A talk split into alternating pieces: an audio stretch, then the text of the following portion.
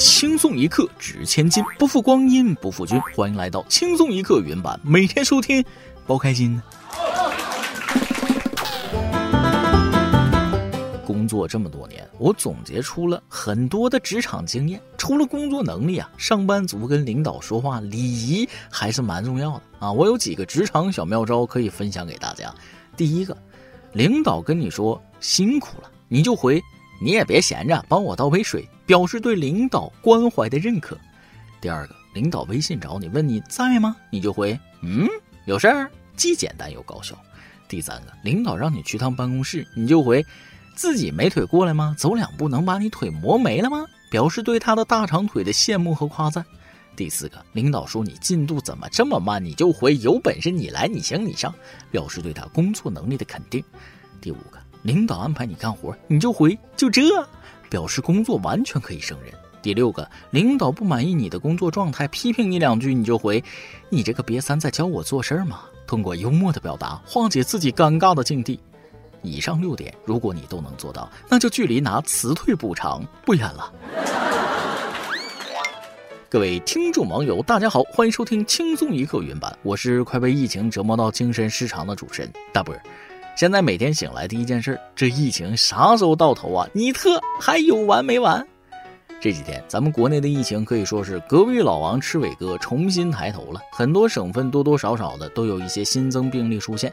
明明已经春暖花开，病毒活性应该下降了，怎么还这么多感染呢？想到这疫情，除了戴口罩做好防护之外啊，还是要吃点有营养的，好身体比什么都重要。别人的青春年华，陶醉在无垠的春风里，散落在美丽西堤岛的空气里，飞扬在巴黎广场的歌群里，遗失在维也纳公园的夜宿草坪里，荡漾在塞纳河里观光船的船底，吻别在维也纳西火车站的站台。我的青春年华，在家蹲三年。疫情啥时候是个头啊？天天核酸，啥时候是个头啊？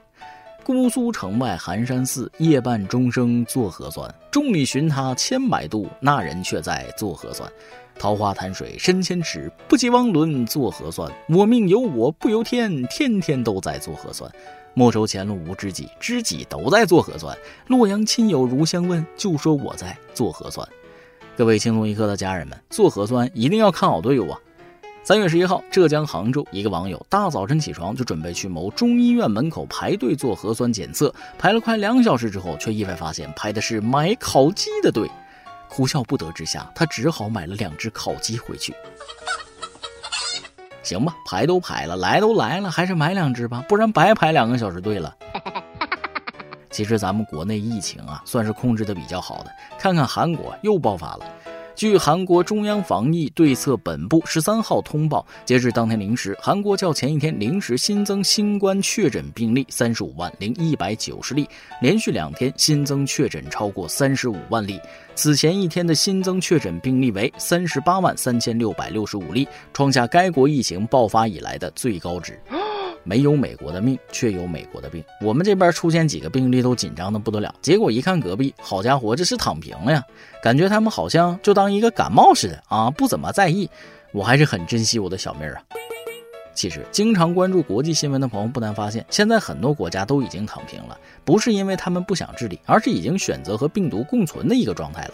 另一方面，有研究表示，疫苗的接种能有效降低重症的发生，所以没打疫苗的还是要抓紧打上。而且每个国家都有自己的人口规模和实际情况，所以会有不同的现状。按人口比例算，韩国的感染率相当于中国大陆一天确诊近一千万，我们目前还不具备这个条件，因此必须要严格执行清零政策呀。有的网友说了，韩国躺平了，感染新冠人数达到最高值，是不是可以申遗纪念一下了？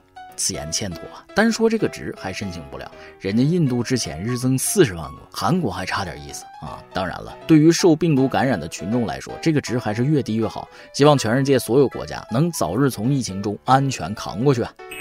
说起印度，最近发生了一件很离奇的事情。印度政府十一号发声明称，当地时间三月九号，因技术故障意外向巴基斯坦发射一枚导弹。巴基斯坦对外公布了相关画面。报道称，该枚导弹落在了巴基斯坦境内。印方称对此事深感遗憾。巴基斯坦军方称，该导弹破坏了平民区的一堵墙，但未造成人员伤亡。不要大惊小怪的啊！印度导弹做无规则布朗运动，那都是基本操作。其他人我可能不信啊，但是三哥我是真的信。咱就是说，这是三哥能干出来的事儿啊！导弹发射出去还没有砸到自己，就是最大的胜利了。你永远无法预测三哥的导弹打到了哪里，别问为什么，问就是因为他叫三哥。还有一个东西是很多人都意想不到的，听说看完教育部公布的今年考研国家分数线，考研的人、不考研的人都沉默了，涨疯了，分数线涨疯了。绝大多数学科涨分幅度从十分到十五分不等，就农学、军事没涨没降。据央视网消息，今年全国有四百五十七万考研大军，院校计划招生人数一百一十万左右，这意味着将有三百多万考生落榜啊！如果说这届考研是过去十年最难的一年，那么也许这将是未来十年最简单的一年。没办法，大环境使然。疫情之下，工作岗位减少，国外出不去，考研的人是越来越多，分数线也会越来越高。不过同学们别灰心啊，条条大路通罗马，行而上学不行上班啊，实在不行不上研究生了，回家研究生。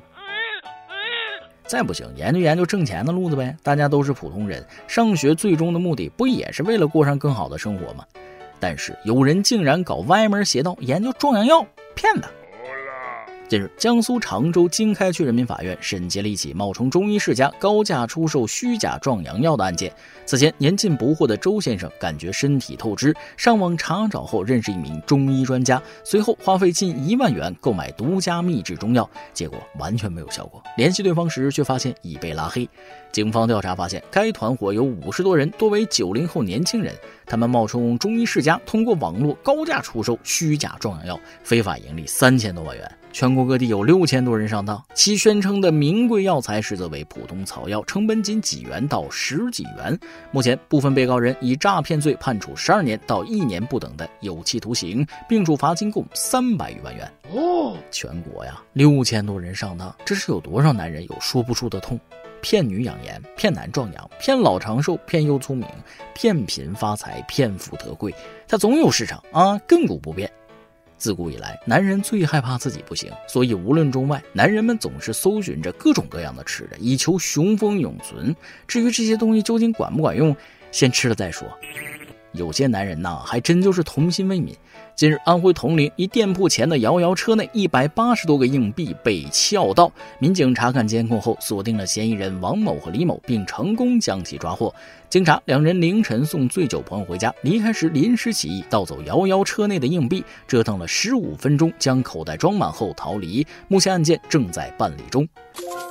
真穷到这种地步了吗？这是摇摇车当初没给你完整的童年啊！对小孩玩具下手了，还是人吗？一百八十块钱，既不能让你发家，也不能让你致富。一百八十块钱，只能让你吃到监狱的免费饭。有手有脚的，干点人干的事儿吧。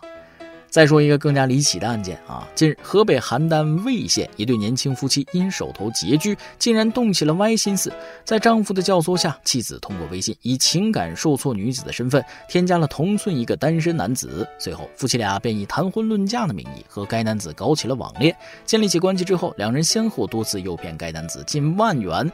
发觉被骗后，该男子立即报警。目前，夫妻俩已被刑事拘留，三正在进一步审理当中。好家伙，搁这玩三人行呢！这位老公是真的不把别人当外人啊，老婆也能跟别人共享，啥性癖啊？这是，还不是别人，是那种低头不见抬头见的同村村民，四舍五入也就是你兄弟，把老婆分享给兄弟，你可真大方，你就不怕妻子真跟人家跑了？人家可比你有钱。不过话说回来，这妻子也是真听话，你老公让你干啥你就干啥。都说不是一家人不进一家门，告诫广大益友们，网恋真的不靠谱啊！今日，四川南充毛女士在网络认识了一位外国高富帅，接触后呢，双方成为男女朋友。突然，对方自称生意失败，因欠一千五百元被警方抓获。毛女士听后买火车票赶去男友所在地帮还钱。火车上，毛女士觉得应该找民警咨询，于是刚下火车就找民警求助。民警听后戳穿了对方骗人伎俩，并且对毛女士进行了反诈教育。生意失败，欠一千五百块钱，我就想问问，啥生意亏了那么大本？难不成这生意是在小粉屋里边做的？就这么点钱，你也有脸说自己是高富帅啊？这事明显就是杀猪盘，骗我感情可以，可不行骗我钱呐！在这里也再次提醒各位吃瓜听众啊，男生网恋，女生不裸聊，陌生人让你打钱，一律按骗子处理。好了，咱们今天的新闻就先到这里，下面是咱们的段子时间。再来几段。昨天我带着新女朋友啊回家见父母，吃完饭呢，我妈把我拉一边，悄悄跟我说了：“儿子，这女孩挺不错，但咱家比较传统啊，有一点我可问清楚了，她是处女吗？”我就说了：“妈，这都什么年代了，还在乎这些？虽然她不是处女，但是我很爱她。”我妈松了口气，说了：“啊，不是处女就好，还是金牛座和你比较搭。”今天去单位楼下饭店吃饭，加了块红烧肉。哎呀，一看上面好多小细毛，心想这家饭店是越来越不卫生了。于是花了老半天时间把毛都拔了，才放进嘴里。结果是块姜。在野外遇见老虎，千万别慌张，更不能逃跑。你应该真诚地看着它，跟它说。我现在吧，心情很差，喝了不少酒啊。我嫂子不是个好东西，她背着我哥和别人有一腿。老虎啊，很聪明的啊，他的祖先吃过这种人的亏，对这种人的恐惧应该都是刻在基因里的，所以他知道这种人很可怕，心想多一事不如少一事，然后就默默的走开了。一首歌的时间，网易云音乐用户猫狗日记想点一首歌给他亲爱的老师。首先感谢各位主编和大波能从百忙之中来帮我操劳，谢谢。大家好，我是一名初三的中学生，因为临近中考了，我周围的人都在互卷，学习压力也变大了，却又考不过别人，这何尝不是一种痛苦？又是一个新学期，希望我能抓住这最后的机会，追赶从前的自己。虽然我年龄不是很大，可听轻松一刻也快有四年的时间了。似乎是在六年级的深夜，在做 PPT 等待发内容的时候，就从网易云上随便找了个推荐电台听，从此便与轻松一刻相遇。学习完的晚上，总会打开轻松一刻，听着大波哥哥诙谐幽默的声音，总会卸下我的一身疲惫。感恩感谢轻松一刻陪伴我步入初中，倍感荣幸。三月九号恰好还是我亲爱的英语韩老师的生日呢，不知怎的，突然就想到了留言。他是为数不多的老师，陪我们二班同学经历了初中三年，为二班操碎了心。借着这个机会，希望韩老师在二零二二年能早日脱单，梦想成真，祝他生日快乐。在这里点一首《信仰》，谢谢。最后祝大家头发浓密，睡眠良好，情绪稳定，财富自由。哎呀，感谢这位小同学对我们的支持啊！明明只有十四岁，听轻松一刻就听了四年，真是做到伴随你成长了，这也是我们的荣幸啊！另外，我觉得你这个小老弟很上道啊，还到给老师点歌，真是没白教你，难得你有这份心啊！老师听到了，估计也会很开心。今天就把这首歌送给你最亲爱的韩老师，同样呢，我们也希望他能够早日脱单，梦想成真，生日快乐！以上就是今天的网易轻松一刻，由电台主播想当地原汁原味的方言播轻松一刻，并在网易和地方电台同步播出吗？请联系每日轻松一刻工作室，将您的简介和录小样发送至 i love 曲艺 at 幺六三点 com。老规矩，祝大家都能头发浓密，睡眠良好，情绪稳定，财富自由。我是嘚儿，咱们下期再会，拜拜。是上帝为你写的剧本，教会你如何去爱去恨。天堂为每个人都打开了大门，善恶是门票，不分身份。宿命也是你自己写的剧本，自己选择自己要的人生。信仰就是你心里的指南针。Hey boy，你看世界用左眼还是右眼？你对是非的判断是否只有对错之选？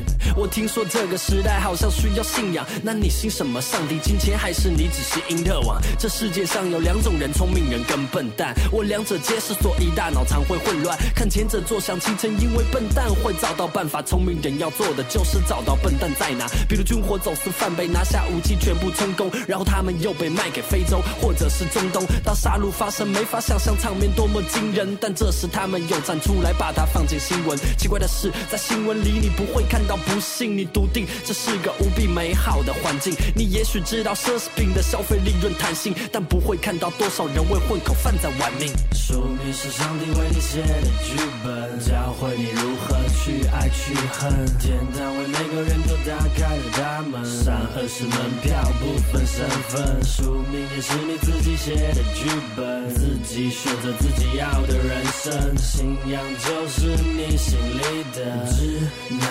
针。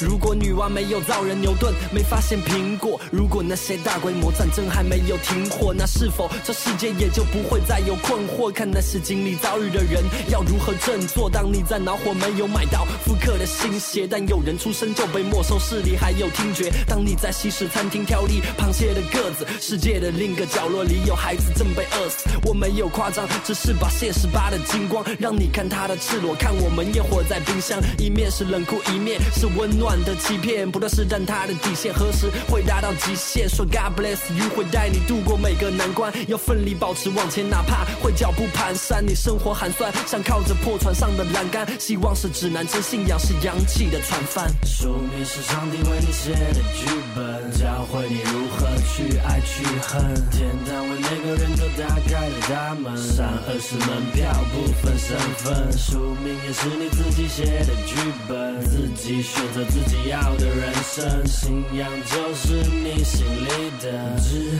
南针。